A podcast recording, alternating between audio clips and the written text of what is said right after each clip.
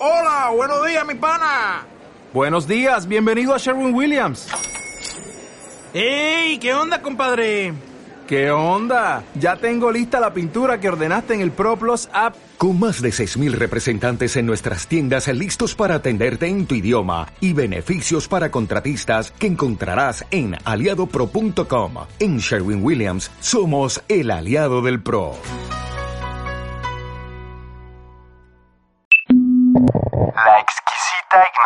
Radio. Oídos nuevos Para propuestas nuevas.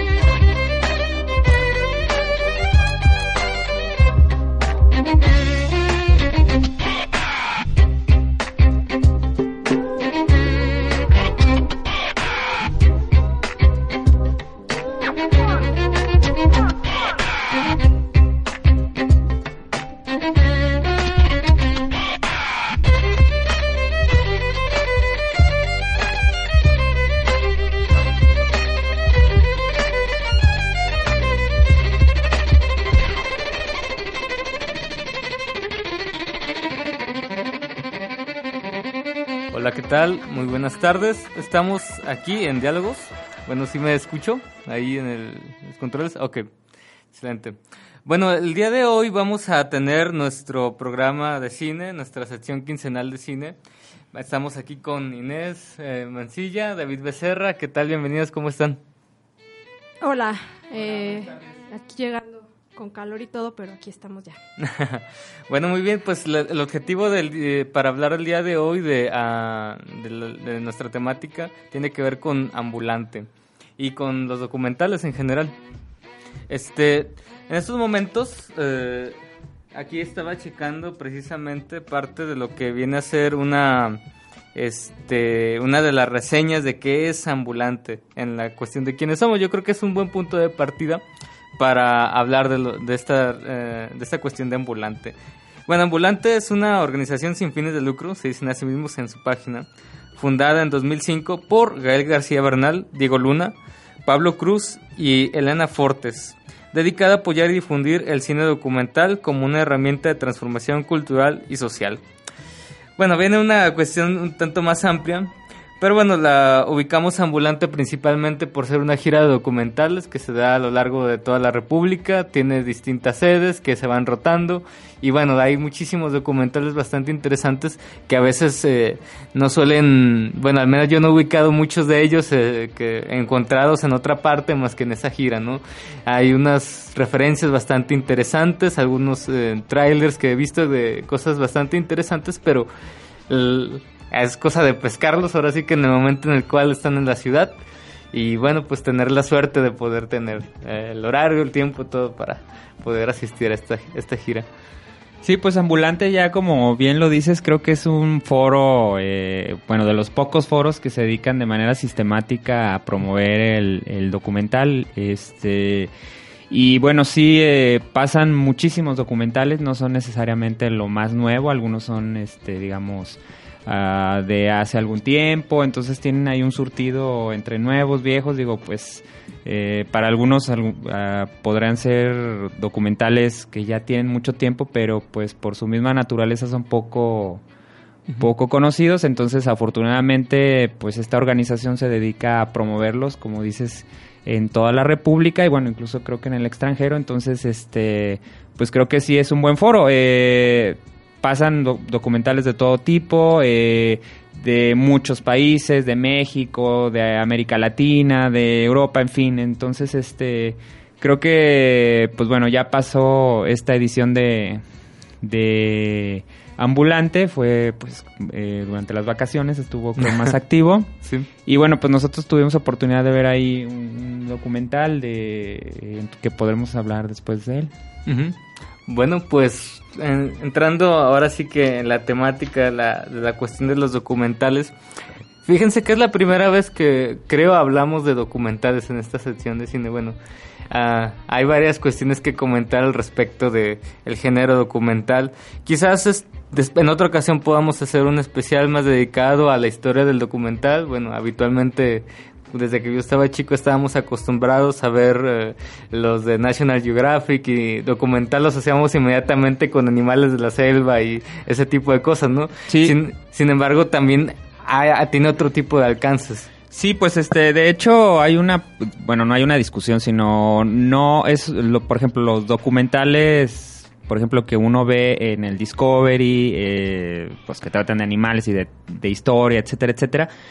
Propiamente no son documentales, sino porque un documental tiene como cualidad que tiene un punto de vista del realizador. Entonces estos documentales no son, bueno, estos eh, más bien se califican como infomerciales o, o documentales infor- o piezas informativas, porque no hay un punto de vista. Por supuesto, sí hay algunos otros, por ejemplo, eh, me acuerdo de la, ay, que era la caravana de los pingüinos o la marcha, Ah, la de, los marcha de los pingüinos. Ajá. donde evidentemente pues trata de un tema animal, pero tiene un punto de vista de- del realizador. Entonces, bueno, pues eso podría ser una, una diferencia entre uno y otro. Mm, claro, ahora bien en cuanto a ambulante, eh, yo he visto principalmente eh, documentales de, de corte político, quizás hay- exista mucha otra variedad, este, no sé, ¿cuál fue en, el- en su caso el que vieron en esta en las pasadas emisiones, porque no, no pu- tuvieron oportunidad esta ocasión, ¿no? Pero sí en otros. Lo vimos fuera de Ambulante, pero fue parte de la selección de Ambulante. Nada más yo quisiera comentar antes de esto que para abonar un poco a la cuestión del género documental, que tradicionalmente está asociado también a una serie de prejuicios que de antemano eh, mucho público ya tiene, ¿no? En cuanto al género. Yo quisiera pues hacer una diferenciación un poco más general en el sentido de que ya hablando específicamente de cine, tendríamos que solamente hay dos categorías, ficción y no ficción. Ficción se refiere a cualquier género que, que requiere pues un montaje y que está contando una historia ficticia, aunque pueda estar o no basada en hechos reales. Y la no ficción ya entra aquí el género documental y muchos otros que a lo mejor ahorita pues no es clase de cine, no valdría la pena ahondar, pero sí las dos diferenciaciones sir- servirían como para sacarnos un poco de estas categorías que de pronto nos hemos puesto y que no ayudan como mucho como a apreciar el cine, ¿no? Porque de pronto sí hay historias eh, en las que la gente, por ejemplo, tiene la idea de que es que es documental, entonces es real, ¿no? Y también están los falsos documentales, también están, o sea, hay, hay muchos, hay muchos, digamos, no sé si llamarlos géneros, porque también de pronto esta división es como muy arbitraria, pero hay muchos tipos de cine que de pronto ni siquiera se logran como encasillarse o no se pueden categorizar así tan tan tan tajantemente, ¿no? Pertenecen a uno o a otro. Entonces, más bien como que las dos grandes divisiones serían ficción y no ficción.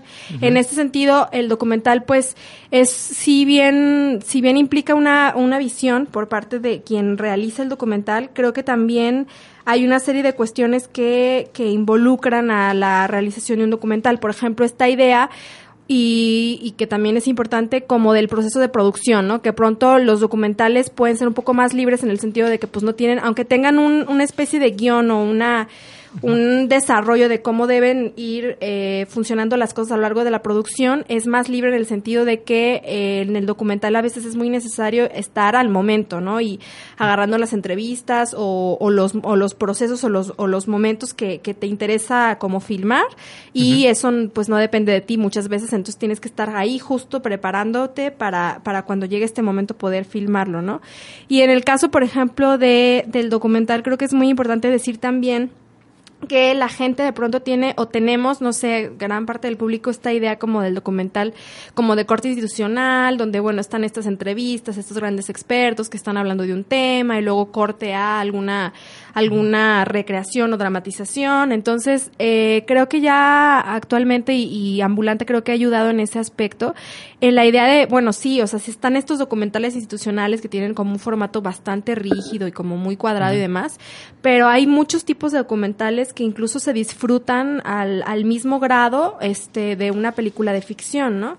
Y que tú los puedes ver y traen una historia y tienen todo un, un pues unos elementos técnicos, o sea, dignos de pues de hablar de ellos y de disfrutarse tanto o más como una película de ficción, que de pronto también esta idea de separar las cosas solo hace que la gente, ah, pues este ficción es para ir a divertirse, es para ir a ver fantasía, para ir a ver monstruos, para ir a ver esto y el documental es como serio, es como aburrido y son temas súper pesados. No, creo que al final este algo que también se ha ido cambiando con el tiempo justo y gracias a Ambulante y a otros espacios de exhibición de documental y de estos géneros eh, de no ficción, pues ayudan justo también a acercar al público a otro tipo de lenguaje y a otro tipo de, de maneras de contar historias, ¿no? Y en este caso, bueno, eh, nosotros pudimos ver Searching for Sugarman, que estuvo en la selección de ambulante pasada.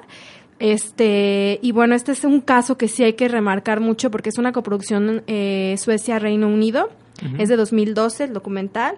Y pues un documental maravilloso que de hecho vimos gracias a una maestra de cine que bueno, es un poco larga la historia, pero David y yo tuvimos la oportunidad de tomar un seminario con ella ya fuera como de la institución en la que la habíamos conocido. Y este pues aquí fue cuando de alguna manera nos acercamos a material que en mi caso, yo sí, en mi caso específico, no sé de, de David, pero creo que yo no podría, no hubiera accedido a él o ni siquiera lo tenía yo como en el panorama. Entonces ese es el caso de, del caso de este documental, que eso sí fue dentro de la institución, ¿no? Donde estábamos, que era la Universidad de Guadalajara. Este, y pues gracias a eso pude conocer este material que la verdad es que, bueno, el realizador ganó el Oscar por este documental Se suicidó hace poco, además, hay que decir, el Malik. No sé, me, me hicieron el comentario Sí. que... Sí, se suicidó y bueno, toda una historia ahí bastante, este, pues digna de mencionarse, ¿no? Él aparte estaba pasando como por una depresión y muy grave y demás y, y bueno, justo después de, de ganar el Oscar, no sé cuánto tiempo exactamente después, este, es que se suicida, ¿no? Y este sueco que es Malik Benjelul, no sé cómo se pronuncia su apellido, si alguien sabe, que nos diga, porque un apellido bastante complicado y este, pues bueno, él aportando una visión justamente de esto que se mencionaba al principio, ¿no? O sea, contando una historia, reconstruyendo una historia real, pero también con una narrativa este muy muy interesante y metiéndonos, metiéndonos a la historia a tal grado que nos que creo que yo en, en lo personal sí me sentí como muy cercana a este músico que es del que él está hablando en el documental y es se llama Searching for Sugarman porque es toda una búsqueda, ¿no? De un de un músico que pues pasó sin pena ni gloria en Estados Unidos y fue bastante exitoso en África y un fenómeno ahí como muy extraño que sucedió en torno al a, a este cantante. Sí, pues es algo interesante que precisamente el documental permite también contar historias, vamos a decirlo un tanto en un ambiente más real, pero también tiene su propia narrativa, pues también tiene, como tú dices, los elementos propios para atrapar al, al que está, este, al espectador, pues vaya. Y en ese sentido, eh, pareciera ser que sí tiene su contenido, su alta dosis de contenido artístico también, porque como decías, bueno, hay un tipo documental bastante aplanado, bastante como formal, rígido, institucional, eh, pero también está, por ejemplo, yo recuerdo mucho los documentales de Michael Moore, por ejemplo, ¿no? Que también tienen como estos grandes toques de humor, de sátira, y bueno, también tienen una historia y un desarrollo de, un- de una serie de, de cuestiones ahí interesantes. Claro, pues ya tú mencionas un referente bastante importante, ¿no? De hecho, hay, tengo entendido que hay clases eh, específicas de, de escuelas de cine donde se dediquen a estudiar el trabajo de Michael Moore como, pues, como realizador, como documentalista. Y, y bueno, creo que gran parte es este, pues el estilo que él le impone, ¿no? Y también que él, bueno, creo que en ese sentido él participa de sus, o sea, no queda ajeno, ¿no? Él tiene un punto de vista, lo que mencionábamos hace, hace rato, entonces se compromete con su trabajo. Tú lo ves ahí participando, digamos, arriesgando, vamos a decir, el físico. y este, y bueno, logra piezas extraordinarias. Digo, aquí este mencionar de tres que a mí me gustan mucho es el de Masacre en Columbine, que creo que fue lo que lo, bueno, ya tenía otros anteriores, pero creo que ese fue el que tuvo may- un- bueno, un éxito comercial bastante grande, un- una una crítica a, a las armas en Estados Unidos, una problemática pues bueno, que tienen este todos los días. Y otro que es Fahrenheit 911, ¿no? Esta película que él, bueno, este documental que él hizo este, para criticar al gobierno de George Bush, eh, poner ahí cuestiones sobre la guerra de Irak, sobre la- los atentados a las, a las torres gemelas del 2001. Entonces, este, pues bueno, pone un montón, bueno, pone unos temas y, y pone a discusión, ¿no? Ciertas situaciones que se presentaron que, bueno, pues a su punto de vista, pues son equivocadas o, falsi- o se falsificaron, en fin. Y otro que es el de Psycho, que es el de el que hace una crítica al sistema de salud de los Estados Unidos. Y bueno, en una de estas que, bueno, solamente a él se le ocurre, agarra a un montón de, a un grupo de pacientes este, de cáncer, si mal no recuerdo, eh, de, de pacientes del sistema de Estados Unidos, se los lleva a la isla de Cuba y allá este pues les dan un tratamiento y bueno, pues este él, bueno, allá este les dicen, "Oye, bueno, pues aquí está tu- tus, tus medicinas." Eh, los pacientes preguntan cuánto es, le dicen, "Pues son gratis." Y dicen ellos, "Oye, pues con lágrimas en los ojos, en la en la cara." Le dicen, "Bueno, es que este este medicamento en Estados Unidos me costaría 300, 400, 500 dólares, ¿no?"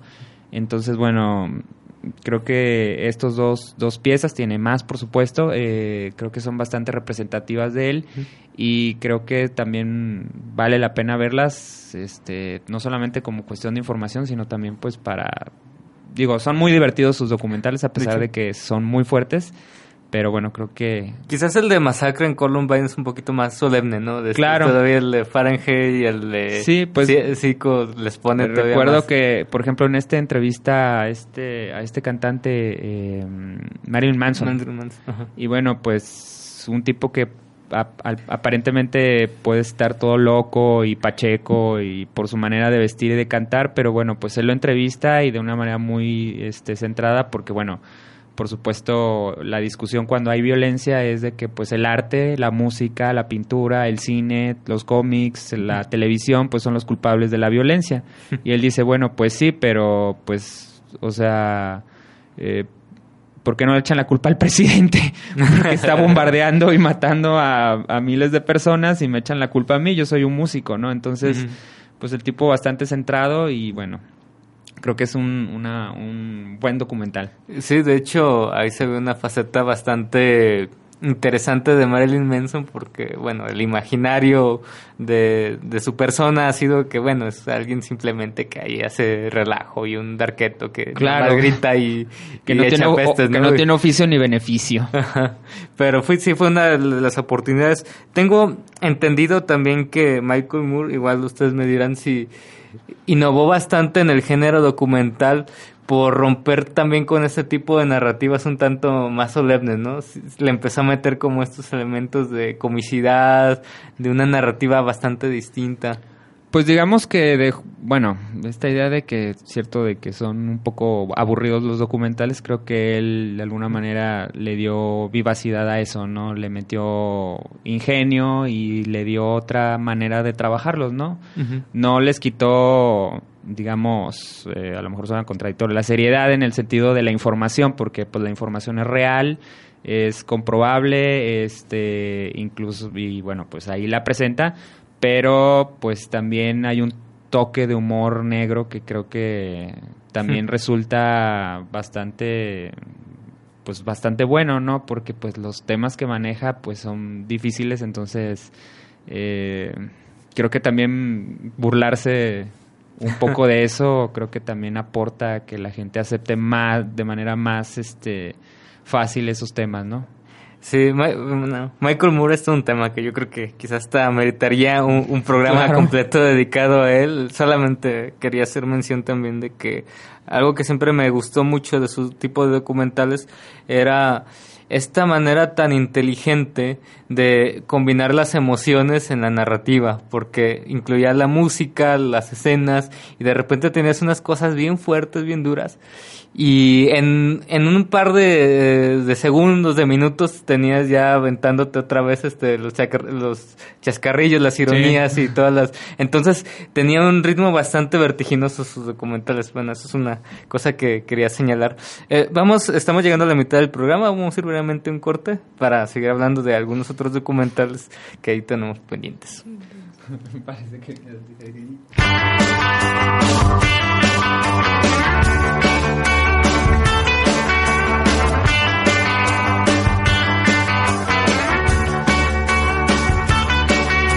Little Mona Lisa laying by my side. Crimson and clover pulling overtime.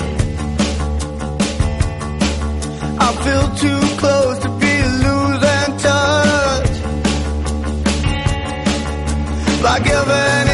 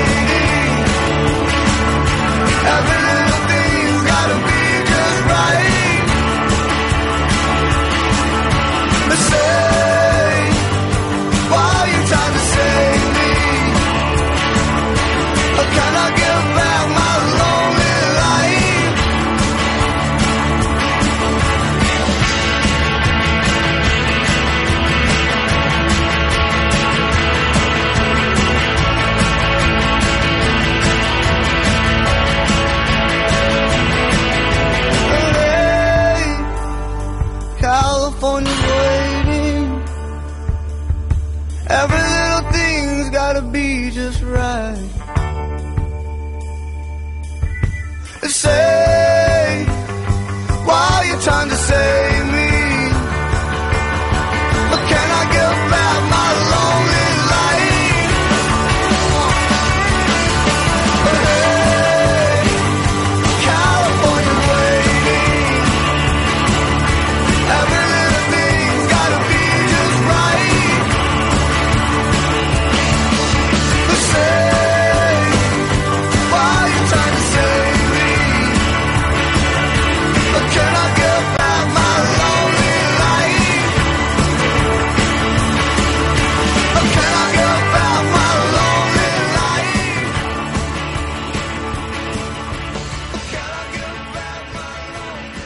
Muy bien, estamos de regreso en Diálogos. Eh, mi nombre es Germán Sastre. Les recuerdo nuestras formas de contacto, que nos pueden mandar sus comentarios vía el chat de la exquisita. También nos pueden seguir en Twitter, en arroba exquisita radio. Y el día de hoy, pues bueno, estamos hablando sobre documentales en nuestra sección de cine. Y fíjense, justo poquito antes de entrar del corte, comentamos un detalle interesante que era la duda que incluso yo tenía legítima de si el documental era una forma de, de película, también entraba dentro del cine. Y bueno, Inés nos dice, sí, en efecto.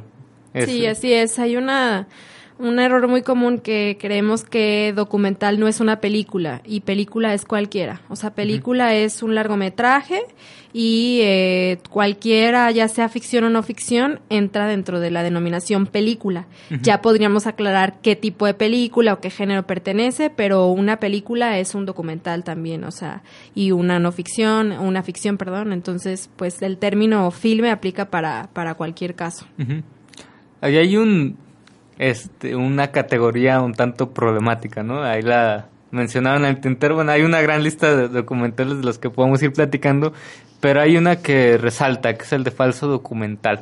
Sí, porque genera muchas- curiosamente es este algo que parecía venir del orden del, de lo que es real y luego con la palabra falso. ¿En qué consiste esto? Bueno, el falso documental como género también ha generado mucha controversia porque muchos falsos documentales se presentan como, como documentales, ¿no? Y va en torno también a, a desatar cierta discusión o cierta polémica o a tratar ciertos temas, ¿no? Como para, como, digamos, eh, encender o, o a- o captar la atención de la gente.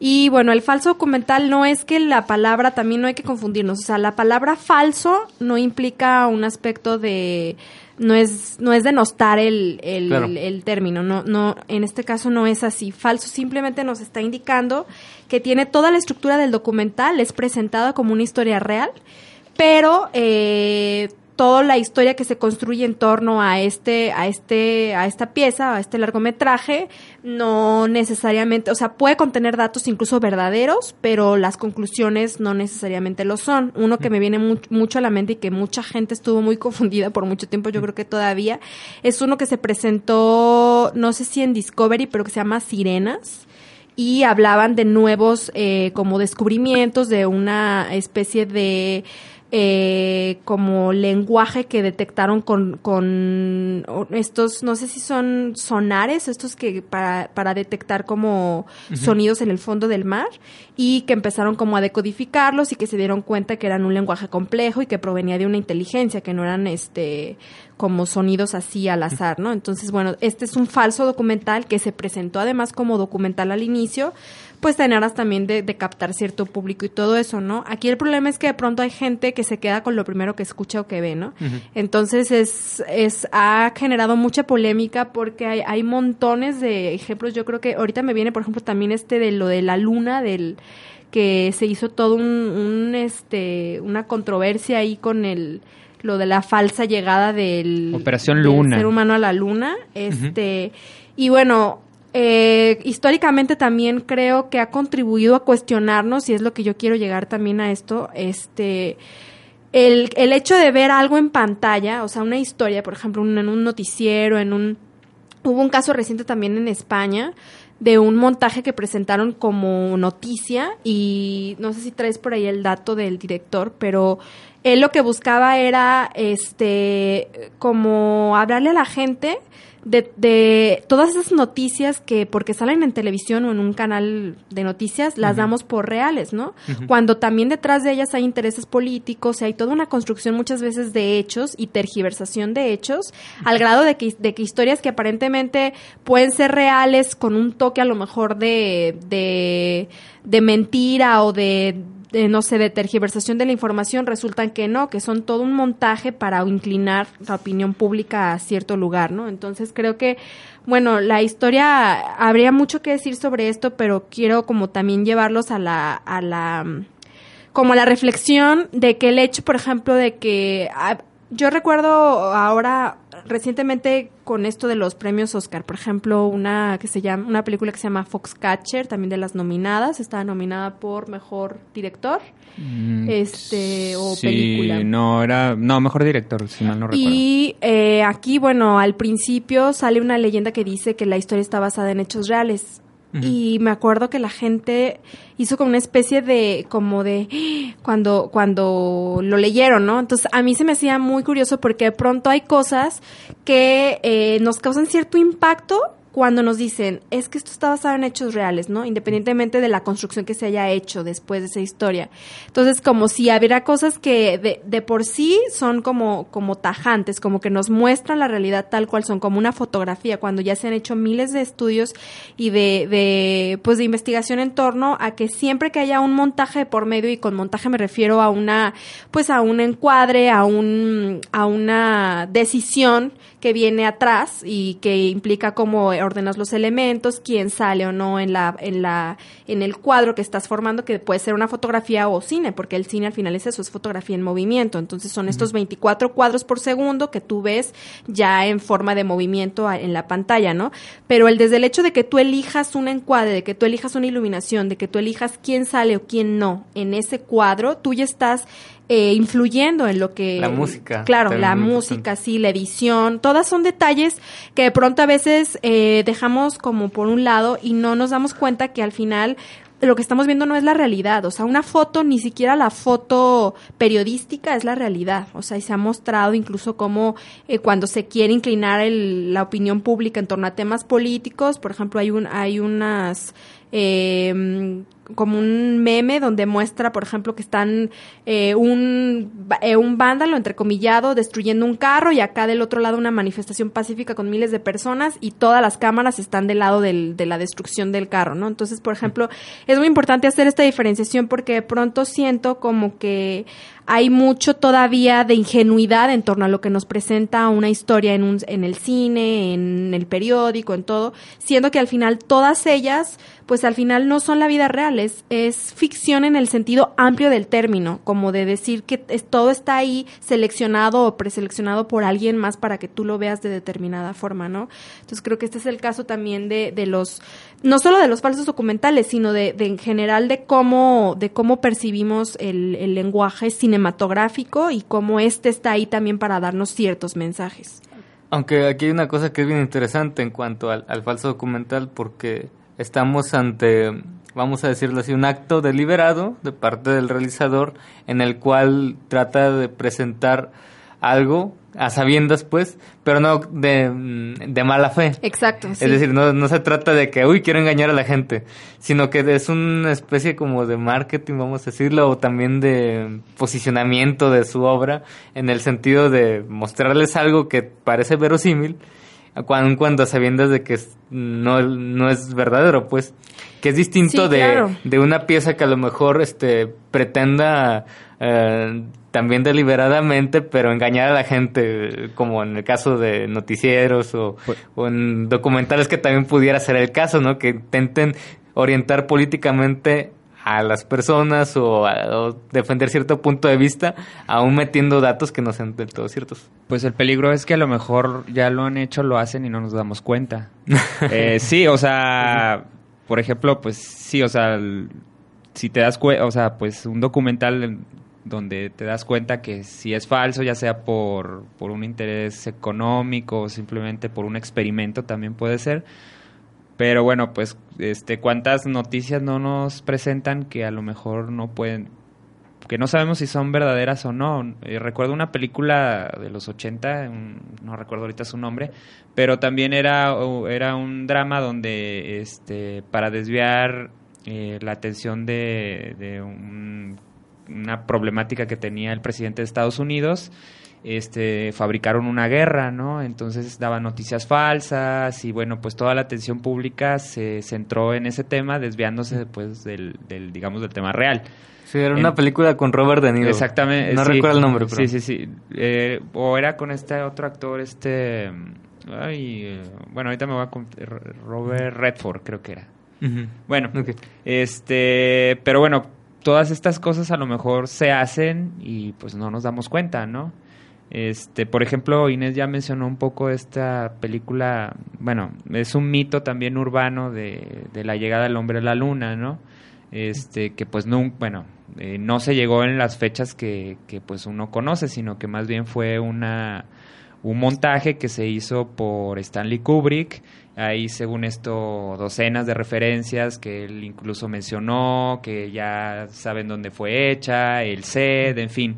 Eh, hay docenas de, de datos que avalan la teoría conspirativa de que el hombre no llegó a la luna, pues. De, Que- de- de hecho, perdona que te interrumpa así brevemente un paréntesis. Esta pasada película que acabamos de mencionar le hace un guiño al, a, a Stanley Kubrick en términos de, este, de un director que lo contratan para falsificar o falsear cosas Claro. este, y lo terminan matando pues bueno ya hice un, es- un super spoiler de una película que no nos pero pero hacen una especie de guiño también al, al a la misteriosa muerte también de Stanley Kubrick Claro, y creo que, bueno, este, creo que habla también del poder que tienen las imágenes, del poder que tiene el arte, y no solamente se limita al cine, o sea, yo creo que hay infinidad de personajes, por ejemplo, en la literatura, que mucha gente cree que existen, y un caso que pues a mí me parece pues bastante... eh, que ejemplifica mucho esto es el detective Sherlock Holmes.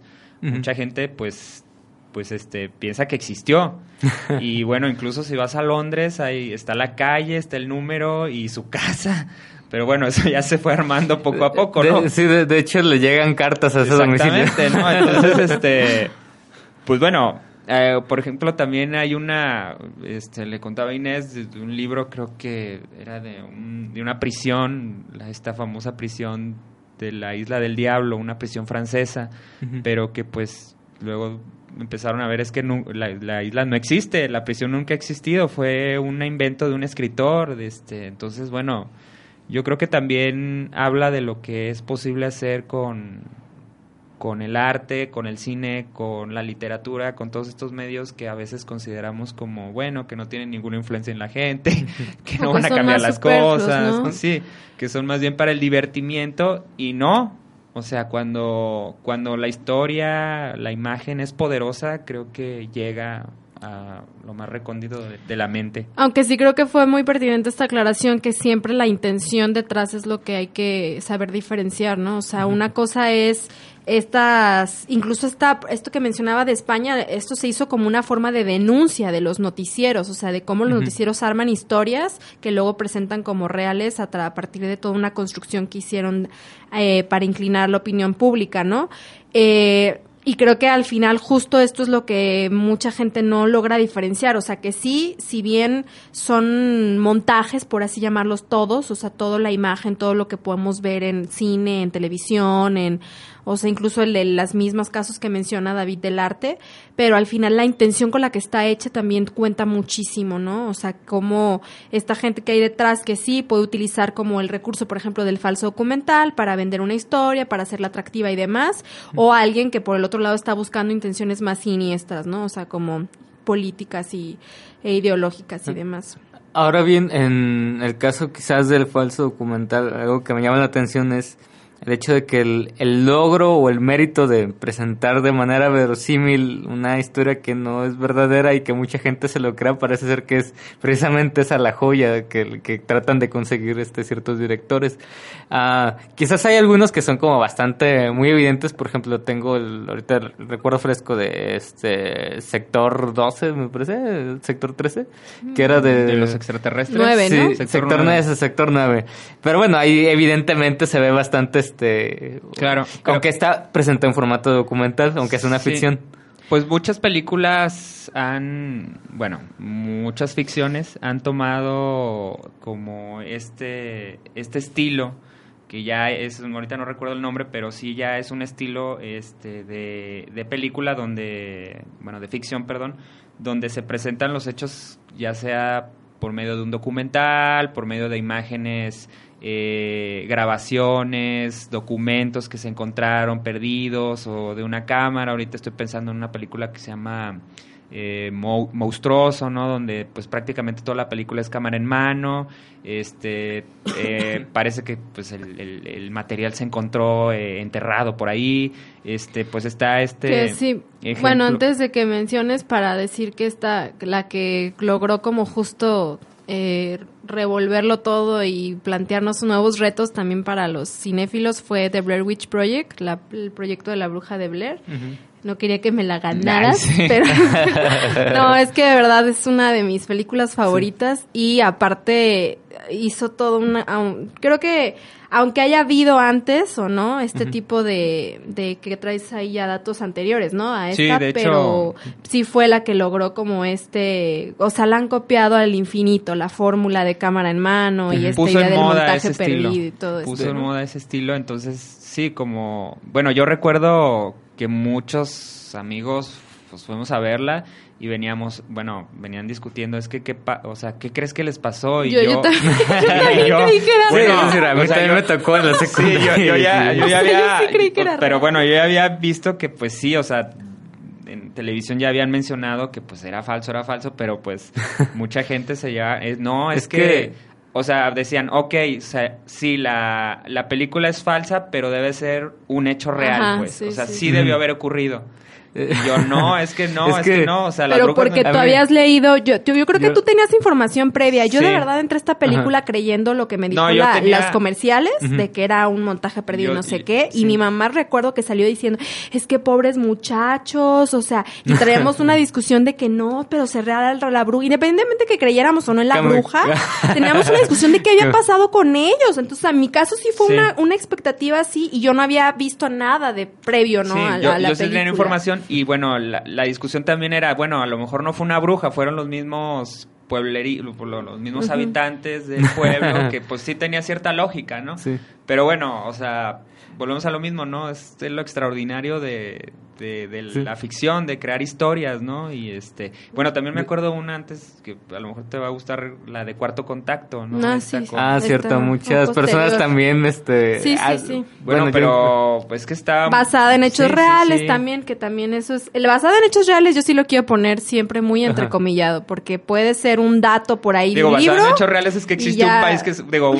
un estado que se llama Alaska, y pasan Pues cosas ahí, ah, bueno, sí. pues sí, está O basado sea que desaparece gente, pero Ah, sí hubo gente que creía que todas las ah, eh, combinan entrevistas de bueno que Sí, hasta, eh. dos, hasta en dos formatos, pero las dos son ficticias. Claro. La de actores y luego le ponen la otra con personas más sí. normales y el pietaje original, y, y entonces Ajá. la gente ha creído a veces que el de las personas que no son los actores principales, eso sí es de verdad, ¿no? Y esos videos dicen, ay, se dejan los pelos. Sí, sí, sí. Sí, Sí, digo- hay, que tener- hay que ver críticamente siempre el material que... Sí, con mucha escepticismo, pues, cuando Sí, te sí, digan, sí. es que está basado en hechos reales, pi, pi, pi, que suenan las, las alarmas. que por cierto, bueno, aquí sí me gustaría mencionar, no es un, no es un este formato como muy nuevo, a pesar de lo que se pueda considerar. Yo aquí tengo un dato de, parece que la primera vez que se planteó un falso documental fue en 1909. Ajá. O sea, un documental que se llama Toda la verdad sobre el Polo Norte. El realizador, pues, lo que se le ocurrió fue hacer una, bueno, aparentar que había viaj- viajado al, al, al Polo Norte. Por supuesto, pues, las complicaciones de, de eso y, bueno, a- aún hoy es difícil, a- difícil ir hacia allá. Pero bueno, lo que se le ocurrió fue hacerlo, al parecer, en un, en un este, en una montaña cerca de Nueva York. Se vendió como, como un hecho extraordinario y bueno, pues tiempo después se dio, se dieron cuenta de que pues las, las filmaciones no, no correspondían pues al, al lugar que él mencionaba. Entonces, Se, bueno, se de- con que se fue el Polo Norte. Sí, digo, es que hay- yo creo que, pues, es lo que ve, el- bueno, es que, digo, los efectos especiales, este, la- las historias, o sea, es que el- cuando tú ves una herramienta, entonces, pues la imaginación vuela, ¿no? Y, y una herramienta como el cine, como la imagen, pues es poderosísima. Entonces, pues hace que la gente diga, bueno, pues ¿por qué no invento esto? Entonces, yo digo, yo, a mí me, me fascina. Entonces, este, pues bueno, un ejemplo más de, de que las cosas que pare- aparentemente son nuevas no son tan nuevas. Exacto. Oye, uno, bueno, uno de los que quizás por ahí tenían en la lista, que yo recordaba también que había causado mucho revuelo, era Holocausto Caníbal. Claro. Incluso también era de que generó denuncias y las autoridades, hasta las autoridades cayeron redonditas, ¿no? Sí, es, es, es un... Brasileño, sí, ¿no? es, es un realizador italiano, es de 1979. A mí realmente, bueno, yo sí tengo, bueno, Inés y yo te- creo que tenemos un problema con, con cierto tipo de imágenes, este, creo que, bueno, sí son muy fuertes, una violencia contra los animales muy específica en, en la película, que creo que eso es lo que ha hecho que sea legendaria y que sea tan criticada en ciertos espacios, aparte de la violencia que trae sobre las, los mismos protagonistas, ¿no? Que, Eh, Esa, sí, entonces en esa aplica, no aplica lo de que no se utilizaron animales reales. No, o sea, sí eso, fue- eso sí fue, bueno, no lo bueno, lo puedo describir, este, es que si mal no recuerdo destazan a un, a un, este, a un cocodrilo vivo. Ajá. Entonces, este, bueno, eh, sí me parece, bueno, no sé, como que ahí tenemos una Sí, pues, es discusión. un asunto de- Hay una discusión ahí que tenemos. Yo no estoy de acuerdo con ese tipo de expresiones, pero bueno, pues Y que es una discusión ética, ya mm, Sí. sin ir más lejos. sin pues, decir porque que, sin hablar de, de Sí, no es de que si estamos a favor de la violencia o no violencia, digo, eso ya es otra cosa, pero ya en específico dañando seres que no pueden dar definitivamente sí. su consentimiento de estar ahí. o Que sea, por cierto hay un documental que me recomendaron, yo no conocía este hace apenas unos días, se llama Airlight, es un documental del 2005 con que presenta Joaquín Phoenix. Eh, la persona que me lo que me lo eh, comentó este digo es una persona pues bastante conocedora del cine y bueno pues sé que ha visto todo tipo de cosas guarras y entonces cuando me lo estaba platicando se le enchinaba la piel entonces es dice que es una violencia contra los el- es es una viole- es un documental que habla sobre la violencia hacia los animales este se- bueno él pues la describía así terrible es inimaginable lo que hace la gente con los animales y Eh, es bueno, como Airlinks. Air es el, Links. Ajá, sí se la he escuchado. Nunca la he querido ver. Creo que sí no, dice que es perturbadora más no Porque poder. aparte no es de que gente que maltrate, sino toda la violencia es sistematizada que hay en la industria de los alimentos, en la industria de los cosméticos, en la Sí, de en, medicinas, pues, en en- experimentación, eh, tanto en eh, ya digamos como doméstico, pues las, las mascotas, eh, para la diversión, que es en los toros, los deportes, este, bueno, pues las corridas de toros, este, para la casa y bueno, pues imágenes terribles que pues yo también pues tengo ciertas ganas de verlo porque pues sí pues bueno, tienes que Es conocer que, eso, pues. Bueno, también tiene un... No es un interés morboso el de ese No. documental, sino más bien de de, de concientización. denuncia y de denuncia, porque Pero aún creo me que a sigo no preparando estamos conscientes de lo que... me sigo preparando mentalmente Sí, para verlo. Aparte que Joaquín Phoenix es vegano, entonces ahí es también un importante ¿Es dato. de, ¿El de Cepeta? Eh, no lo sé, creo que hace colaboraciones con ellos, pero sí sé que es vegano. Eh, incluso he visto colaboraciones para Anima Naturalis, otra eh, organización también de denuncia contra los la violencia contra los animales. Entonces, pues va por ahí y creo que al final también otra vez la intención creo que es muy importante, que es muy distinta a lo que hablábamos de Holocausto Caníbal, ¿no? Que ahí sí es una violencia gratuita en muchos sentidos y acá se trata más bien de mostrar una violencia que ocurre cotidianamente y que es parte de nuestra vida diaria, ¿no? O Sí, no, no la están provocando ellos. Ellos incluso están a veces infiltrados en ciertos claro, lugares. y arriesgando mucho incluso algunos de los activistas para poder mostrarlo. Sí, y bueno, digo, pues estamos saltando ahí de temas uno por, de un lado a otro, pero está, está bien, digo, es que son muchísimas opciones de documentales, realmente también tendríamos yo creo que concentrarnos igual en un solo tema para Es muchos que- programas. Es que yo creo que... pero Es, está bien como Sí. primer este Como primer apertura de, al documental, veo que Sí. surgieron varios este Sí. subtópicos Sí, ahí digo, que- lo comento no para que la gente no diga, ah, chis, pues ya brincaron de uno. Pero me gustaría este ofrecerles un documental que a mí me gusta mucho, se llama México, la Revolución Congelada, en, en este proyecto que teníamos hace algún tiempo que se llama El Cinito, rete divertido, lo llegamos a proyectar. Es un documental de 1973 de Raimundo Gleiser, es un argentino que vino aquí a México a básicamente pues a hablar de... A- que a aquí dar- casi no hablamos. Sí, de hablar de lo, de lo que había sido la Revolución Mexicana y de, de las, digamos, las consecuencias que había tenido, de, de lo que había logrado, ¿no? Entonces, pues, por supuesto, su visión es totalmente eh, contraria a lo que pudiera ser la, la visión gubernamental. Este creo mm, que fue de las primeras personas que mencionó el hecho del 68 en el cine, en, en un medio este visual, audiovisual, porque en el, en, eh, en el documental menciona este el gobierno mexicano mató en el 68 a 400 estudiantes, ahí aquí vamos a ponerle si fueron 400, fueron más o menos, pero hi- hizo mención del caso. El realizador es un realizador legendario en, en Argentina. Este documental estuvo 36 años enlatado, no se pudo ver porque Echeverría, pues como ocurre siempre en el arte, la gente de la política no sabe absolutamente nada. Este, es- bueno, su equipo de trabajo fue eh, recibido con brazos abiertos por el gobierno porque pues venía gente de fuera a, a- ver el país, a grabarlo. Por supuesto, no sabía nada de lo que hacía, de lo que era su trabajo cuando estuvo terminado, pues se dieron cuenta de lo que se trataba y pues había mucha relación entre Echeverría y el gobierno este, de la dictadura de Argentina en ese tiempo, entonces pues lo vetaron. Y la- el fin de la historia es que Raimundo Gleiser fue de los muchísimos artistas y ciudadanos de, de Argentina que desaparecieron durante la dictadura. Bueno, y no solamente que, que nos menciones, este, nada más mencionar el- una recomendación y bueno, nos despedimos porque ya nos acabó el tiempo. Sí, em, documentales mexicanos. Hay un toda una producción del canal 6 de julio.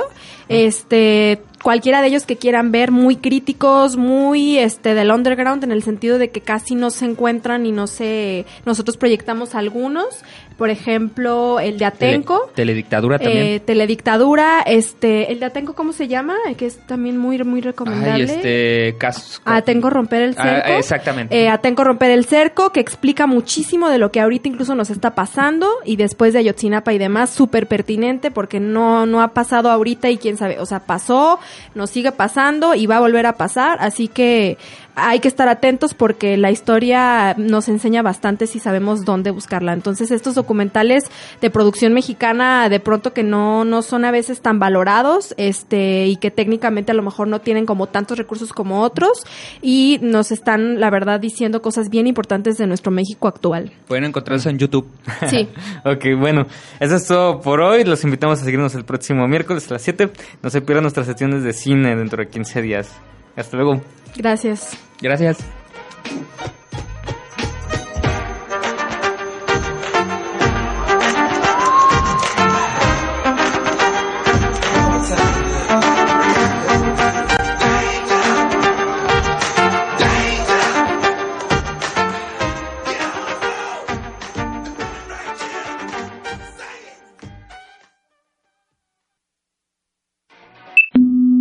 La exquisita ignorancia radio nuevos para propuestas nuevas.